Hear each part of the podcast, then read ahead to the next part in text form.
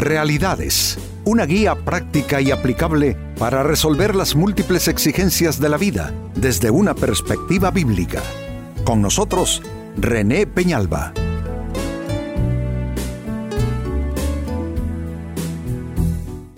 Amigos de Realidades, sean todos bienvenidos. Para esta ocasión nuestro tema, espíritu de corrupción.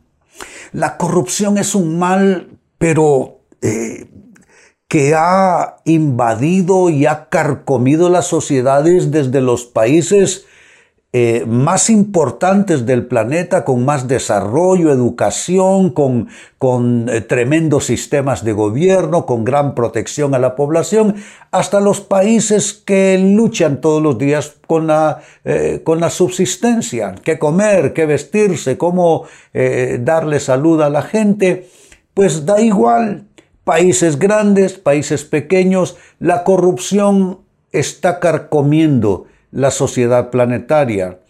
Pero saben, la corrupción es, es como un espíritu, es algo que se va pegando a las personas. Tú cometes un acto ilegítimo, por sencillo que sea, como llevarte eh, papel para escribir de la oficina para uso tuyo en tu casa, eh, quedarte con los, eh, los lapiceros o, cosas que pareciera son de poca monta, pero tú comienzas a entrar en comunión con ese, ese sentir de, de lograr, de hacer, de obtener cosas eh, eh, por una vía ilegítima y eso va creciendo, eso va ensanchándose en tu vida y se va convirtiendo prácticamente en una conducta de corrupción que te invade y que trastorna todas tus actuaciones, llevándote a renunciar a toda ética y a toda, eh, todos buenos principios de moralidad. Pues este es nuestro tema, espíritu de corrupción. Se lee en el libro de Eclesiastés capítulo 7 y verso 7, la extorsión vuelve necio al sabio. ¡Wow! ¡Qué declaración! La extorsión vuelve necio al sabio y el soborno corrompe el corazón. El soborno, la extorsión, son eh, representativos de eh, eh, actos de corrupción de todo nivel, corrupción al más alto nivel, al nivel más básico y primitivo, pero eh, da, da, igual. Y aquí lo que se está indicando con toda claridad es que la persona más sabia, de gran testimonio, con gran erudición, con gran ética y moralidad, comienza a cometer actos de corrupción y se volverá un necio se convertirá en un ser humano absolutamente primitivo, dispuesto a mentir, a intrigar, a engañar, incluso a hacer daño a su prójimo en aras de alcanzar lo que quiere. Lo leo de nuevo, la extorsión vuelve necio al sabio y el soborno corrompe el corazón. Vaya palabra, corrompe el corazón. Es como un cáncer eh, la corrupción. Ahora, ¿cómo se mueve ese espíritu de corrupción? Ya que estamos diciendo que parece que entraña algo espiritual, y sí, efectivamente así es.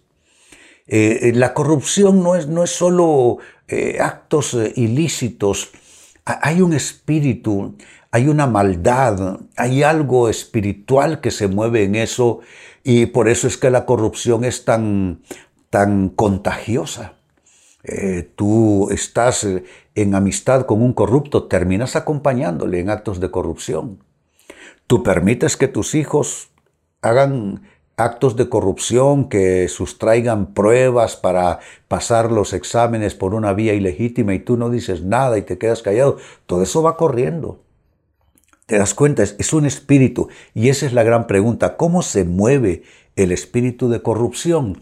Se mueve de la siguiente manera número uno, te mueve a una acción ilegítima con cierto provecho.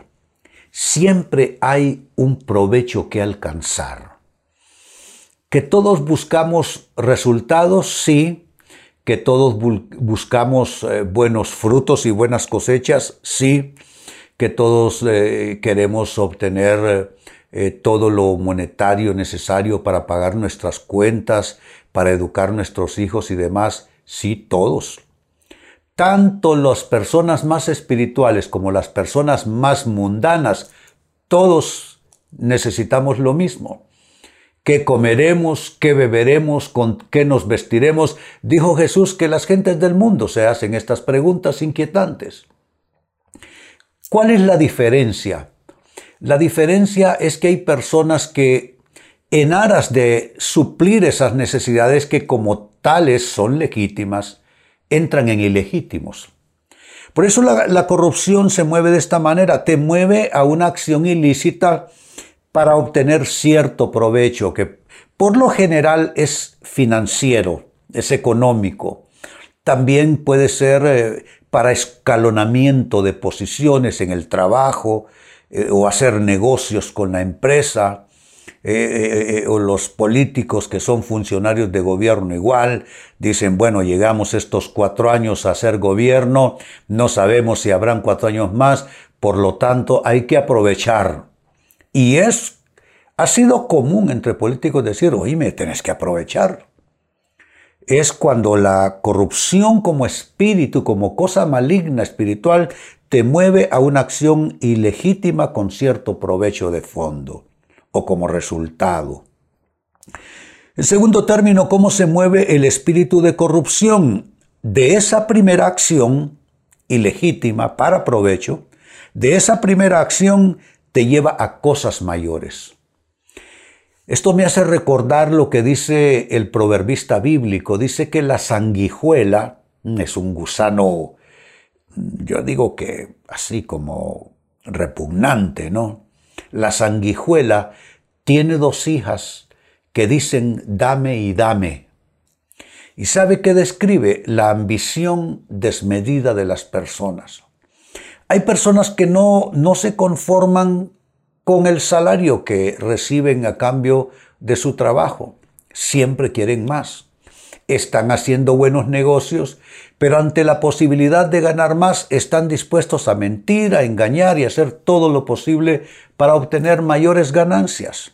Es que la primera acción de corrupción, esa es la clave de, de todo esto, porque es una puerta que tú abres al maligno. De ahí pues que si tú alguna vez cometiste un ilícito, puede ser que hayan pasado tantos años como una vida. Pero si tú sabes que cometiste eso, quizá en tu juventud, quizá en tus primeros años, si tú cometiste un ilícito, no sería nada malo y sí sería todo lo bueno que vengas arrepentido a Dios al nada más terminar este programa. A ir, haz un momento de recogimiento y dile, Señor, ha pasado tanto y tanto tiempo, pero yo quiero arrepentirme. Yo quiero arrepentirme porque esa fue una puerta que yo abrí cometiendo un acto que, que, incluyó mentira. Y cuando hablamos de corrupción no hablamos solamente de cosas de dinero. Corrupción es engañar al cónyuge.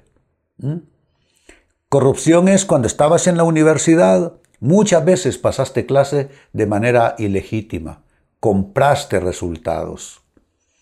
Entonces, de esa primera acción cometida, no importa cuánto cuándo haya sido, eso te lleva a cosas mayores. Siempre la corrupción es, es algo insaciable y la corrupción cada vez pide más. La, es mentira eso de que solo va a ser esta vez, Diosito, perdóname, solo va a ser esta vez porque tengo este problema.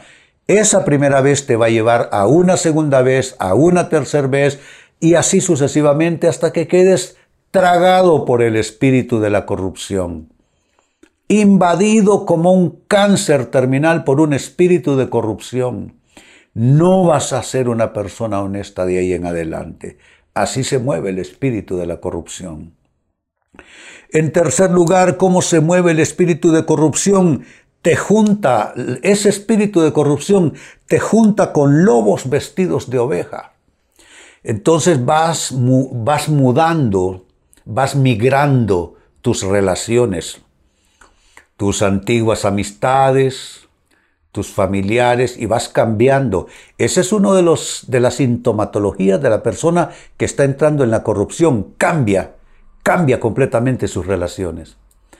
y se va juntando con corruptos profesionales, porque hay corruptos que son eh, amateurs, ¿eh? Que, están así, uno que otro acto así, casi que espontáneamente de corrupción, pero van entrando con gente corrupta que planifica cuidadosamente actos de corrupción a gran escala. Eso ya es entrar en contacto con lo que hoy se conoce comúnmente como el crimen organizado, que lo hay en todos los ámbitos, ámbitos gubernamentales, ámbitos de la política, ámbitos del, sector privado también. Hay corrupción en todos los, en todos los escenarios humanos. Entonces entras ya, es, es una evolución ya bastante peligrosa de la corrupción, te pone en contacto, en comunión, en, en sociedad con lo que estoy llamando lobos vestidos de oveja. ¿Por qué? Porque son personas corruptas que no lo parecen. Son personas corruptas que salen en los periódicos o que en sus empresas o donde quiera que laboren son eh, eh, tenidos en gran estima, pero son corruptos. Son lobos vestidos de oveja. Los hay hasta en el ámbito religioso, que es el escenario donde me he movido por cerca de 50 años ya. Lo hay en todos lados. El espíritu de corrupción es tan poderoso, es tan invasivo y destructivo, que no hay lugar donde no entre el espíritu de corrupción. Y te va llevando en esa evolución de riesgo hasta juntarte con lobos vestidos de oveja, que esos ya son corruptos profesionales, por definirlos de alguna manera. Y número cuatro, ¿cómo se mueve el espíritu de corrupción? Te aleja de gente íntegra y de su buena influencia. ¿Cuánta gente que comenzó, personas sencillas, personas que no tenían esos, eh, esos eh, ínfulas o esos alcances. ¿Cómo cambian? Olvidan sus pasados modestos, se vuelven ambiciosos, se vuelven crueles, se vuelven implacables, se vuelven eh, absolutamente eh, moviéndose en un estilo gangsteril. Prácticamente esas personas migraron y se convirtieron, se mudaron, mejor dicho, y se convirtieron en otra persona. El pecado, amigos, el pecado destruye. El pecado acaba con la persona. Dice la Biblia que la paga del pecado es muerte. Si tú te permites, amigo, amiga, o le permites a tus hijos, o permites en tu ámbito donde tú tienes cierta, eh, cierta autoridad, si tú permites que la gente mienta, engañe, y cometa actos irresponsables, actos reñidos con la moral, con las buenas costumbres, con los principios cristianos, si tú permites eso, estás promoviendo un ambiente de corrupción a tu alrededor, no te quejes después, no te quejes. Si tú eres jefe en un ámbito de trabajo y alguien comete un, acto de corrupción, tú debes denunciarlo y si tienes la autoridad a esa persona despedirla. Si tu hijo comete un acto de corrupción en su proceso académico, tu deber es llevarlo y que se humille ante las autoridades y que le impongan el castigo necesario. Si tú mismo, como dije alguna vez, para lograr saltar cierto peldaño en tu éxito, cometiste algún acto, quizá ya ha pasado tiempo, no puedes ir y decir, miren, yo cometí este error, humíllate delante del Señor y arrepiéntete delante del Señor. No importa cuánto tiempo haya pasado, haz esto y estarás librando el resto de tu camino por lo que estamos diciendo, que la paga del pecado es muerte. Volvamos al texto bíblico de inicio, Eclesiastés capítulo 7 y verso 7. La extorsión vuelve necio al sabio y el soborno corrompe el corazón. Es el espíritu de la de la corrupción que corrompe, que destruye, que nos vuelve verdaderamente en personas necias. ¿Cómo se mueve ese espíritu de corrupción? Ha sido la, la, interrogante con la que hemos trabajado. Y hay cuatro maneras en que lo hace. Uno, el espíritu de corrupción te mueve a una acción ilegítima con cierto provecho de fondo. Dos, de esa primera acción te lleva a cosas mayores porque siempre pide más y más. Es como la sanguijuela. Tiene dos hijas que dicen dame y dame. Tres, el espíritu de corrupción te junta con lobos vestidos de oveja. Y número cuatro, finalmente te aleja de gente íntegra, de gente de buena influencia, para aislarte de aquellos que te pueden ayudar a reflexionar y a recuperarte de esa conducta asumida en un espíritu de corrupción. Amigos, con esto cierro el tema, de igual manera me despido y les recuerdo que nuestro enfoque de hoy ha sido titulado Espíritu de Corrupción. Hemos presentado Realidades con René Peñalba. Puede escuchar y descargar este u otro programa en renépenalba.net.